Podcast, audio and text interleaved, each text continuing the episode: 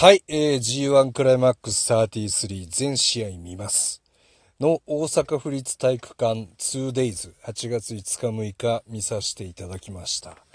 はい、えー、もう全試合ね、ほぼほぼコンプリートで見終わろうかという段階ですけども、まあ非常に熱い、やっぱりこう、佳境を迎えた山場ということもあって、まあ全試合非常に熱い戦いでしたね。で、やっぱりあの、後半4試合っていうのはいいですね。うん。まあなんか G1 ずっと見てきてると、やっぱりタッグも見たくなるし、シックスメンも見たくなるし、うん、なんかそういう雰囲気があって、えー、こう、残りのね、4試合がシングルマッチで、えー、G1 クライマックスの各ブロックの試合が行われるっていうのは、まあ、見慣れてる形というか、やっぱり豪華さもあるし、うん、8試合ね、1日に一気見できるのも楽しかったんですけども、やっぱりこう、4試合、こう、大切に見れるっていう G1 もね、やっぱりいいなと。いうふうに感じた試合次第です。はい。えー、まあ、大阪府立 2days 終わって、えー、準々決勝進出進出者も無事に決定というところで、えー、A ブロックはサンダー選手とヒクレオ選手。B ブロックは岡田選手とウィル・オスプレイ選手ということで、まあ、B ブロックはまあ、ほぼほぼ予想通り、えー、私の優勝予想のオスプレイ選手も入って、えー、岡田選手も、まあ、当然の勝ち名乗りというところで、B ブロックはほぼほぼ順当に決まりました。で、A ブロックが素晴らしかったのが、真田選手が、まあ、全勝で、えー、決勝リーグ、決勝戦、準々決勝の決勝トーナメントの進出というところで、これも IWGP チャンピオンとして、まあ、この私のあの配信ではあの常にこうお話してきましたけども、まあ、チャンピオンらしい試合運び、うん。まあ、リーグ戦をとにかく全勝で勝とうっていうリーグ戦の勝ち方っていう試合はほぼほぼなかったですね。うん。まあ、ちょっとお話しましたけどさながらね NWA 時代のリック・フレアのようにまあ、古いチャンピオンですけども、まあ、各地を転戦して渡り歩いてその各地のね各州のヒーローのスターの選手たちをこうギリギリで倒していくっていうねああいったスタイル、まあ、クラシカルスタイルですね。真田選手のまスタイルとも似てますけども、まあ、横綱相撲、まあ、常に相手の技を全て受けて10分ぐらいはしっかり受けてから、えー、自分のペースに持ち込んでしっかり勝っていくと。うんかといって自分の型だけではなく、まあ、武藤選手の無藤ムーブですね。まあ、ドラゴンスクリュー、シャイニングも効果的に使いながらも、フィニッシャーは自分の技をしっかり持っていて。またまあ、あの、プロレスリング、新日本プロレスリングワールド、もし入ってる方であれば、まあ、見ていただきたいのはやはりヒクレオ戦。うん。お手本のような大巨人攻略ね。はい。まあ、これもその時にもお話しさせてもらってるんですけども、まあまあ、ありきたりな下半身攻めではなく、相手のスピードをこう受け流すようにダメージを与えたり、はい。相手のパワーを切り返して、相手のパワーでそのまま本人にダメージを与えるような切り返しであったり、まあ見ていても楽しい、面白い。うん。まあ単純じゃないプロレスっというものをしっかり見せてもらえて、ヒクレオ選手とああいう試合ができたのは、ヒクレオ選手とか大巨人系の選手も助かるんじゃないかというような、えー、面白い試合を見せていただいて、まあ、どの試合も楽しい試合、面白い試合っていうプロレスの醍醐味が詰まった、うん、それを IWGP チャンピオンとしてこの G1 に参戦するていう意味合いとしてももうベターなね試合内容の連続でましてや全勝というところで、非常にこれは楽しみですね。うん。決勝トーナメントも。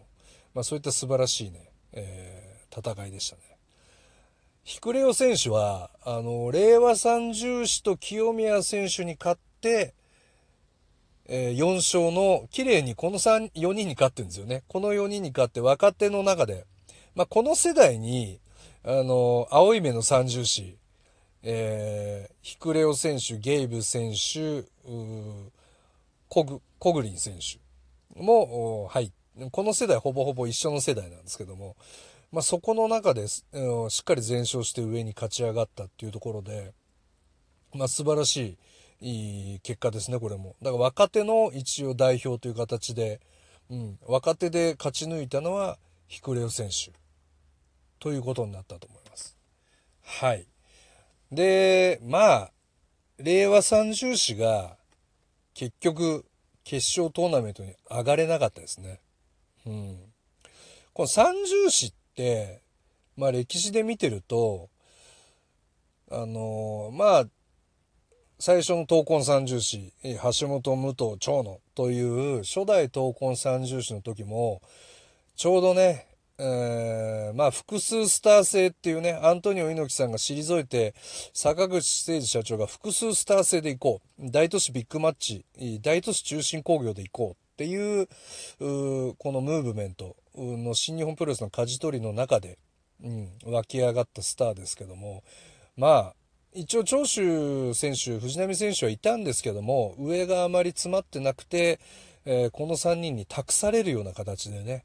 えー、とにかく闘魂三重士っていうのが結成されて90年代の新日本プロレスの、えー、大建物になったというところなんですけども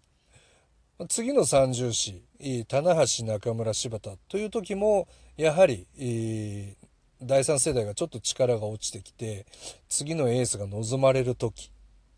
にこれは出来上がったんですよね。で、その時代のね、スタートしてこう駆け上がっていくんですけども、まあ、そこで、えー、田無選手の2007年の優勝があったりとか、まあ、こういうエポックメイキングが新日本プロレスの中の歴史の中のエポップエポックメイキングが起きるというところなんですけども、まあ、今回で言うとその先ほどちょっと一言出た第3世代、うん、まあ、長州藤波もいて、橋本武藤長野もいて、そこをオーバーしていかないといけない世代。でも上もまだまだ元気っていうこのタイミング。うん。とちょっと似てるなって思いましたね。うん。上がいるんですよね。で、これがだからまあみんながこれでお金になる。例えば WWE に抜かれたと、大金で抜かれちゃったとか、えー、海外にどんどんみんな流出したとかね、えー、誰々選手がノアに引き抜かれたとかね。まあいろんなパターンあると思うんですけども、そういうのがないんですね、今。今いる選手は新日本プロレスを世界一の団体にしようっていう、すごい素晴らしい、遂行なね、あの、モチベーションを持った選手たちが今上にいますから、そこの中で出てきたんで、まあなかなか、いきなり初出場、初優勝とかっていうとこにはいかなかったんですけども、まさかまさか決勝トーナメントにも上がれないとは思いませんでした。はい。清宮選手に至っては、N1 チャンピオンであり、GHC チャンピオンであり、えノアのエースと、若きエースと言われている選手が今回 G1 で2勝3敗1分けと、まあ、負け越してしまったと。まあ、これは大きいですね。うん。2勝3敗1分けで、えー、終わった選手が、令和30士には1勝1は1敗1分けというところで、まあ、非常に絶妙なバランスで終わってるんですよね。うん、勝負論がないようで、勝負論があるんですよね。うん。で、この G1 の前日会見の岡田選手の発言に僕は結構この結果を持って注目したんですよね。岡田選手曰く、私のおもちゃだと。清宮選手はと。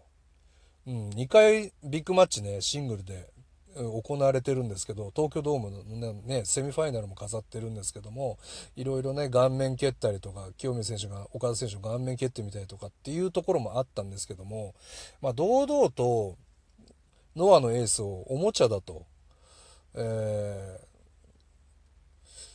大衆のね、前で発言された結果がまさにその通りでしたね。まだまだ顔じゃないと。まあ、令和三重士と同じランクなんだと。まあ、岡田選手と令和三重士の差っていうのはまだそれぐらいあるのかなというところなんですけども、そこのラインだと。だこれをもって、この結果をもって、岡田対清宮戦っていうのはもう一つ終わりましたよね。ここから岡田戦にたどり着くストーリーって、ちょっと壮大すぎて厳しいと思うんですよ。まあ、令和三重士との構想なり、これから何十年と続いていくライバル関係というところに落ち着いてくると思うんですけども、逆に言うと、その清宮選手と同じラインに立たされた令和三重士、これからどうやって真田内藤、岡田、オスプレイに勝っていくのか、勝ち上がっていくストーリー、この G1 の結果だとなかなか厳しいですよ。うん。せめて準々決勝には上がってほしかったですけども、まあ上がることができなかった。うん、まあ、昔の、こう、新日本プロレスのエゴじゃないですけど、やっぱ団体のパワ